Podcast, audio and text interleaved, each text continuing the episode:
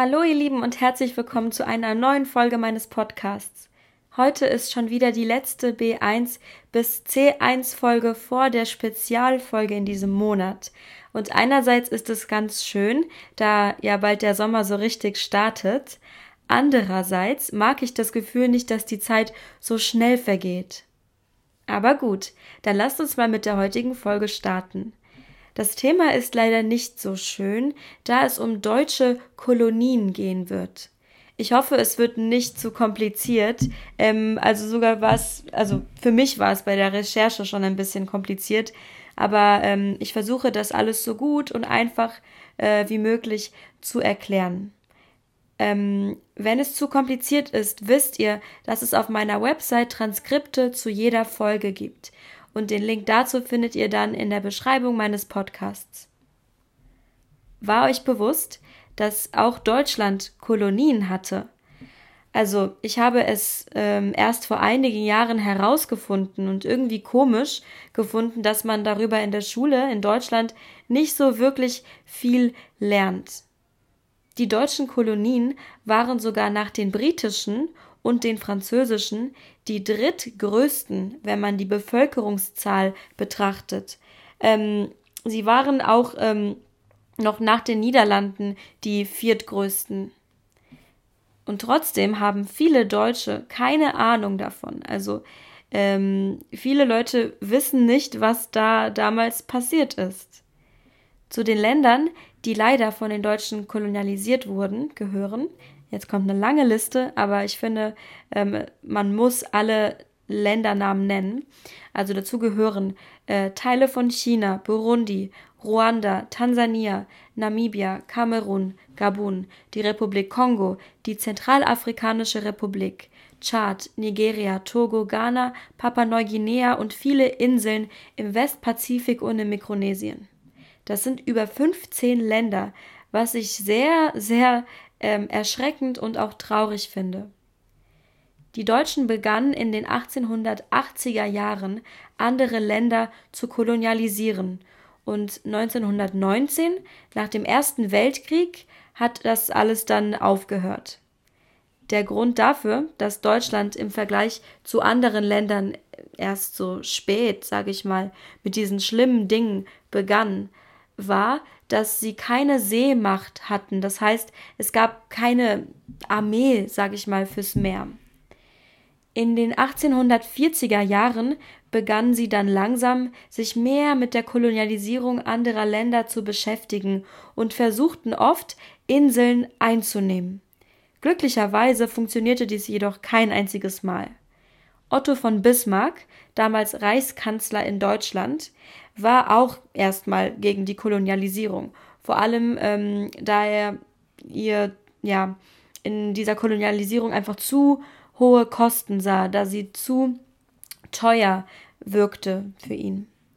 Ein paar Jahre später wurden dann ähm, einige Vorteile aufgelistet, andere Länder zu kolonialisieren. Zu diesen Vorteilen gehörten zum Beispiel, dass viele Deutsche dann, äh, ja, sie wollten auswandern und äh, so in andere Land Länder ziehen. Ähm, und wenn die ähm, deutschen Kolonien hätten, könnten sie einfach in die deutschen Kolonien auswandern. Dann würden sie auch dem Land nicht ähm, verloren gehen, sozusagen. Ein weiterer extrem rassistischer ähm, angeblicher Vorteil war, dass die Deutschen dadurch ihre angeblich überlegene Kultur, ihre bessere Kultur verbreiten konnten. Ähm, sie dachten also, dass sie besser als andere Kulturen seien. Im Jahr 1984 fingen die Deutschen dann leider an, Teile anderer Länder zu kolonialisieren. Und 1899 wurde dann die Insel Samoa die erste richtige deutsche Kolonie jemals, also als ganzes erstes Land. Bismarck handelte angeblich einen Freundschaftsvertrag mit samoanischen Häuptlingen aus, also mit den, ähm, ja, mit den Chefs des Landes, sage ich mal. Man weiß nicht genau, wieso Bismarck sich dann plötzlich doch für die Kolonialisierung anderer Länder entschied jedoch lag es wahrscheinlich daran, dass sie immer beliebter wurden und ähm, er einfach Angst hatte, bei der nächsten Wahl nicht gewählt zu werden, vom deutschen Volk natürlich. Oder von den deutschen Männern. Ich glaube, da konnten die Frauen wahrscheinlich auch nicht wählen. Also ein anderer Grund könnte aber auch sein, dass Deutschland irgendwie mithalten wollte.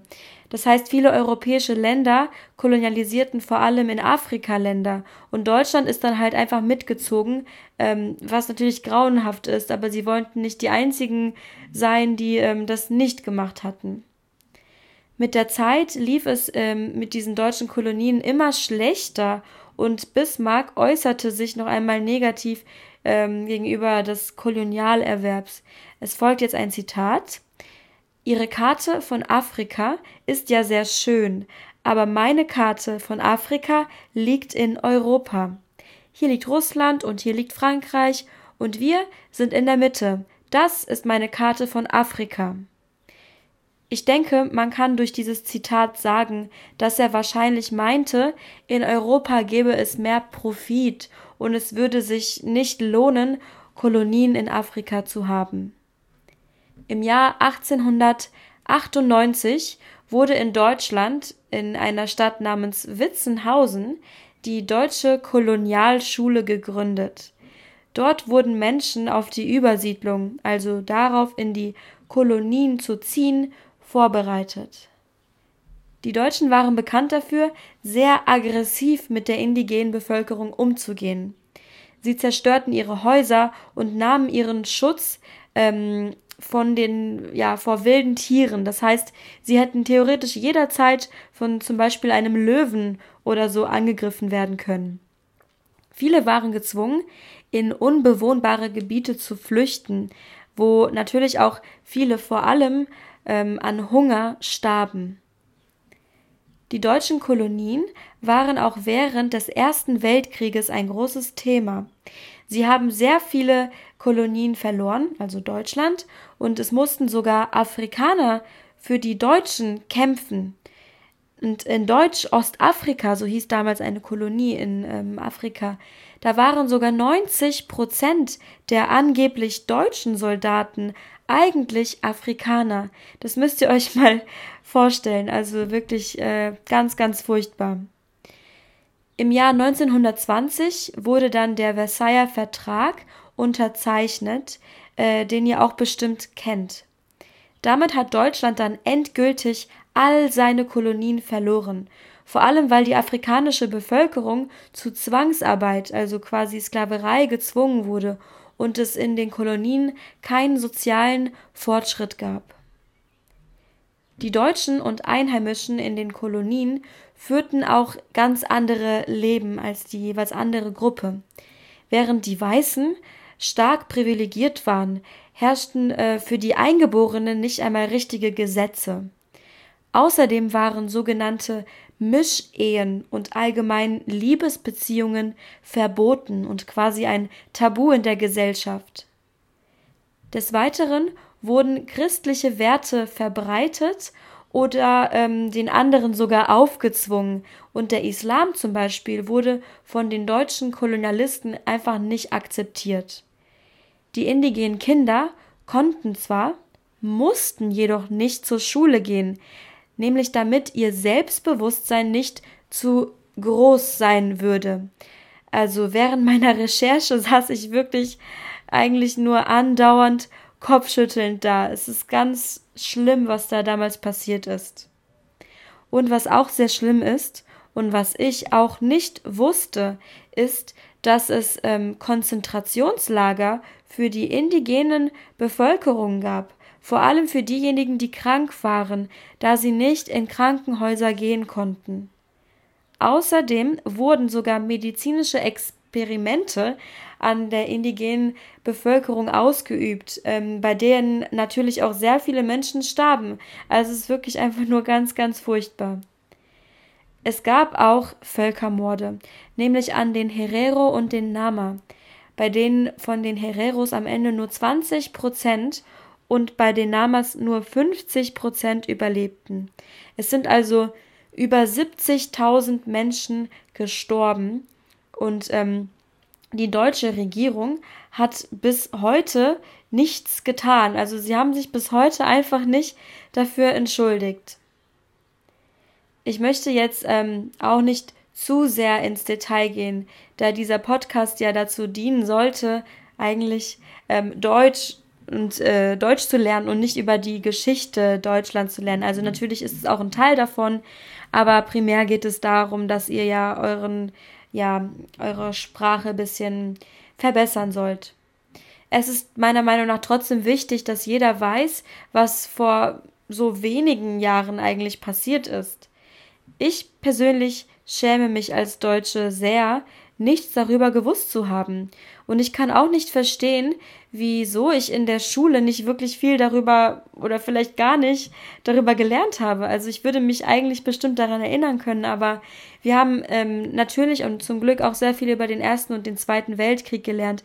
Aber über diese Kolonien habe ich ja also wirklich nichts in Erinnerung.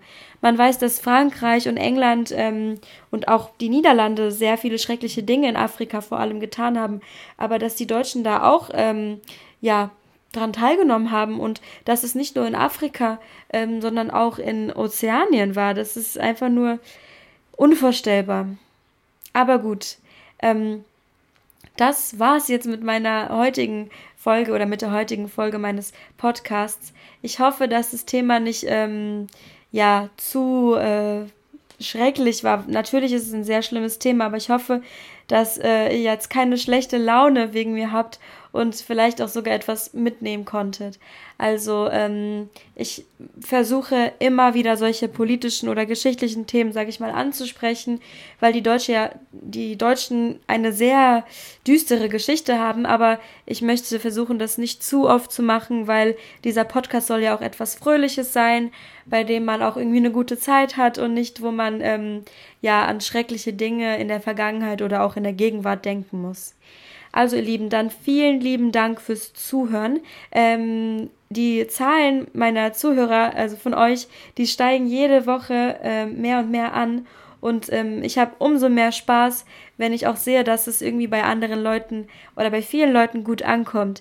Wenn ihr irgendwelche Anregungen habt oder so, dann ähm, schreibt mir gerne auf Instagram oder auch ähm, meine E-Mail-Adresse. Also alles, diese ganzen Links dazu findet ihr in der Beschreibung des Podcasts. Und genau, dann ähm, freue ich mich sehr und wir sehen uns oder wir hören uns dann äh, entweder nächsten Donnerstag oder nächsten Sonntag bei einer neuen Folge von Alles in Butter. Macht's gut!